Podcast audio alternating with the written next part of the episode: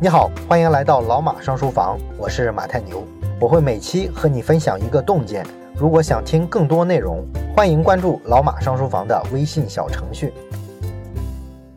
今天呢，咱们改一改风格啊，我要讲一个寓言故事。假设有这么两个小岛，这两个小岛呢面积差不多大，然后呢左右相邻。那这两座小岛上啊，唯一的固定资产就是土地。那么小岛的这个社会结构呢，也非常的原始。上边的居民呢，需要的只是食物，所以说呢，他们所有的生产劳作都是为了生产食物。那这样呢，岛上的每一位居民啊，每天呢工作八个小时，这样呢，他就能创造出来足够维系自己生活的食物。所以呢，在很长的一段时间里啊，这两个小岛，也就是两个小社会了，这上面的生活状态就是每天工作八小时，然后自给自足。不过这两个小岛上的老百姓呢，他们的性格有一些差异。一个岛上的老百姓呢，相对来说比较的勤俭节约，所以呢，我们把这个岛叫做勤俭岛吧。那另一个岛上的老百姓呢，相对来说比较喜欢享受啊，经常的挥霍，所以说呢，我们把这个岛叫做挥霍岛。那这种自给自足的日子过了一阵儿之后，有一天呢，勤俭岛上的老百姓啊，突然意识到一个问题：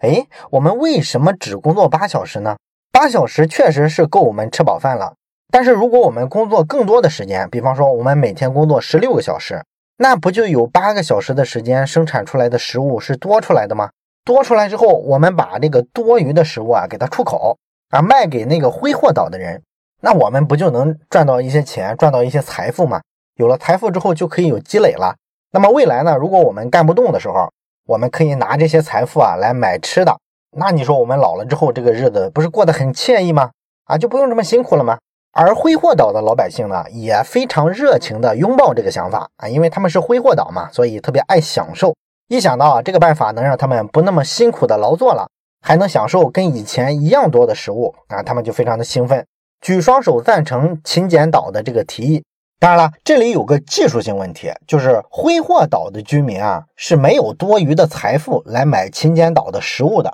啊，因为他们平常工作就是八个小时。生产出来的食物呢，刚好够自己吃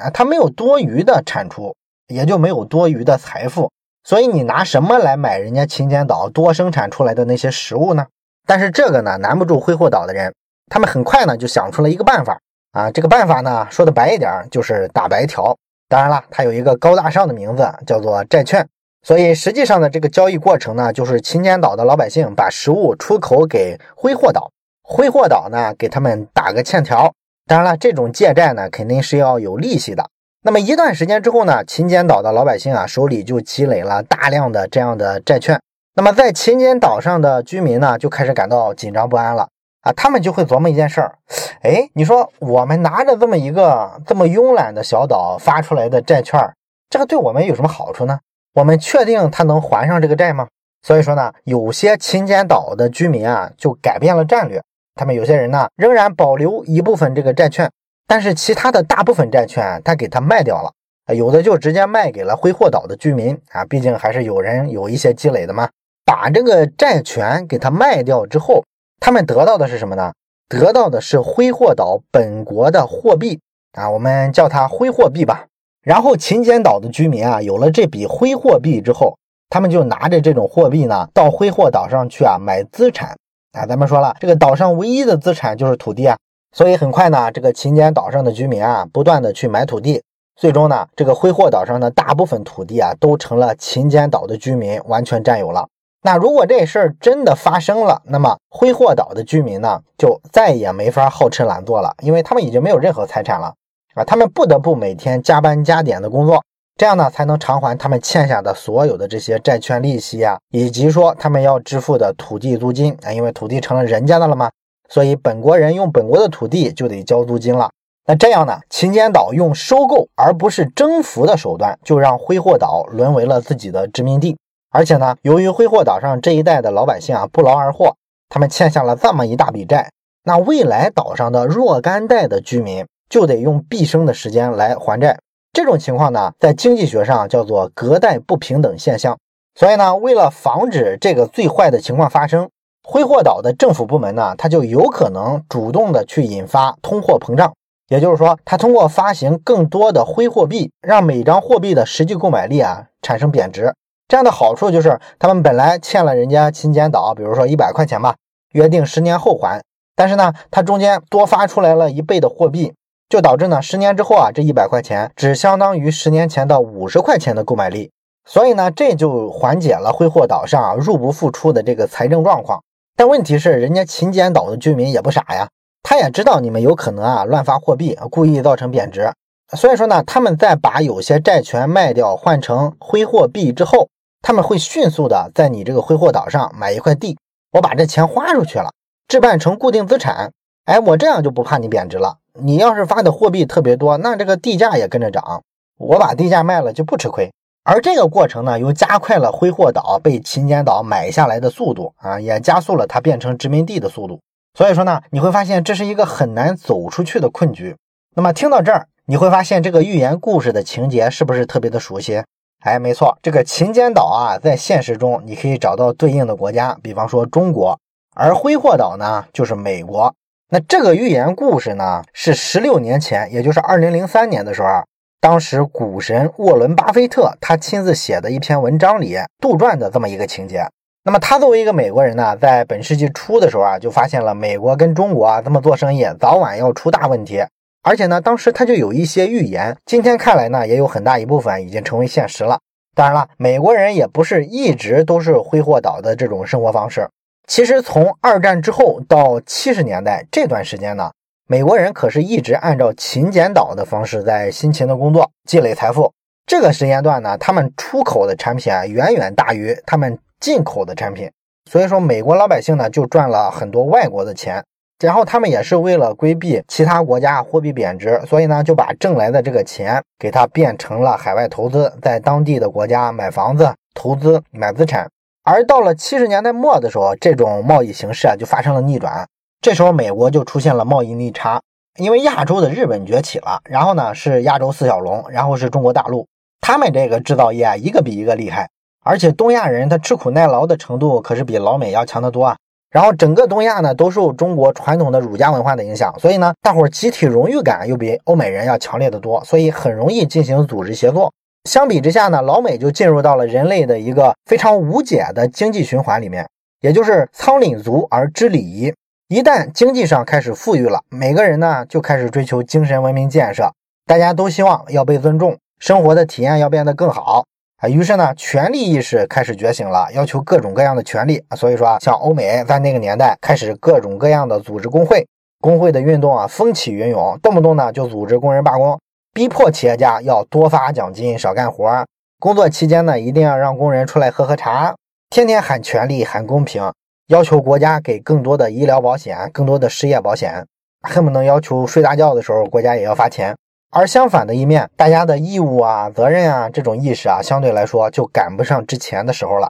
于是呢，美国的这个生产能力啊，也就走了下坡路。你看这一正一反两方面，一方面呢，自己国家的老百姓啊要求享受，想过那种挥霍无度、有了今天没明天的日子；另一方面呢，外部环境也变了，有的是比你更想勤劳致富的国家。所以说呢，这个贸易逆差止都止不住。那对应着刚才这个预言。赚美国钱的这些国家，比如说曾经的日本，现在的中国，他们呢也害怕美元贬值，所以呢，大伙赚了美国的钱之后啊，就跑到美国去采购房子、买土地。在巴菲特写这篇文章的二零零三年，当时世界其他国家和地区在美国拥有的资产，已经比美国人拥有的海外的资产多了二点五万亿美金，这个差额已经非常大了，而且持续在扩大。另外呢，就是美国对外的借债债务越来越重，每年要还的利息啊，不停的在增长，所以只能是借了新债还旧债。那么经济学的一个基本逻辑告诉我们，任何一个国家都不太可能长期承受持续的贸易逆差。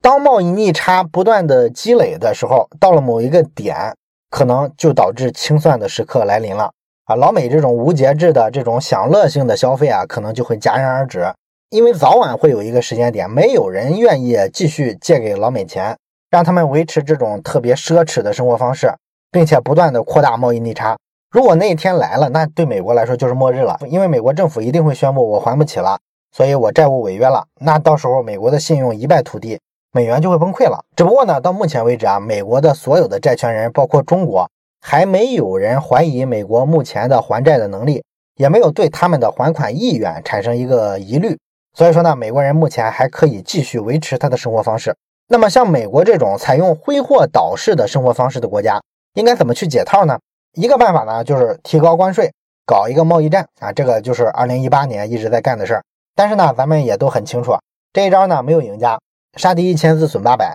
而且说二零一八年啊，老美搞的这个贸易战还被全球反对啊，你的这个正当性啊，舆论压力啊会非常大。第二个办法呢，就是前面说过的，刻意的去搞一个通货膨胀出来啊，这样呢把自己的债务压力呢主动减轻了。但是这样的话呢也有问题啊，咱们说了，你打开印钞机啊，不断的印美元的话，那会导致美国政府的信用啊会被人怀疑。所以到时候呢，你美元啊在国际上的地位啊也就不那么坚挺了，这个可能就给了人民币、给了欧元一些机会。那你说你美元霸权还要不要？你要那么干的话，很可能就保不住了啊，这也是一个负面作用。所以说呢，前面说的这两个办法，巴菲特都不是很认同。巴菲特认同的是第三个办法，也是他自己想出来的办法，叫做进口许可证制度。哎，巴菲特认为呢，你为了实现美帝的这个贸易收支平衡。可以向美国的出口企业发放一种进口许可证，然后呢，由出口的企业把这个进口许可证啊，在市场上卖出去，